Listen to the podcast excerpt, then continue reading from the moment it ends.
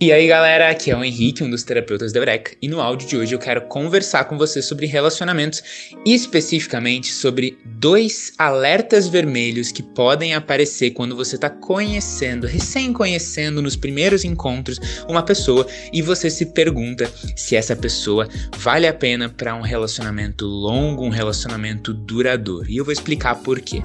O primeiro sinal que você tem que observar nesses primeiros encontros é como essa pessoa trata outras pessoas, especialmente pessoas em posição de servir. Por exemplo, atendentes de uma loja, por exemplo, uh, pessoas do telemarketing, por exemplo, garçons, tá? Essas pessoas numa postura de servir, pessoas que teoricamente você está pagando para que elas te atendam, não são pessoas que no geral você quer impressionar. Então, essa pessoa que está saindo com você, ela vai tratar essas pessoas como ela trataria alguém que ela não quer impressionar.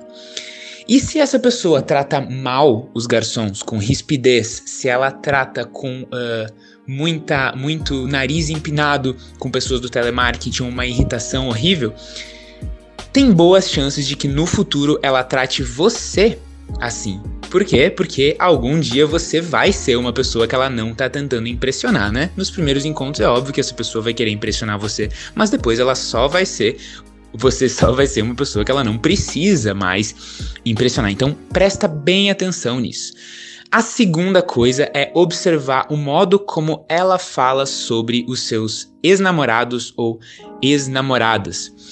Se você percebe que quando essa pessoa fala sobre os seus antigos parceiros e o jeito como ela explica o término é daquele jeito assim, ah não, porque esse aqui ele era muito louco mesmo e meu Deus, morria de ciúmes, não dava certo mesmo, e ela vai explicar o outro e diz, não, porque esse aqui era, era, era não fechava o meu perfil, não tinha nada a ver, e ele era um maluco. Se você percebe que quando ela explica os términos de relacionamento, colocando a culpa e a responsabilidade 100% na outra pessoa, existe uma tendência de que essa pessoa seja do tipo que distorce pra caramba a realidade e que se coloca numa posição de vítima para não ter que assumir a responsabilidade do relacionamento.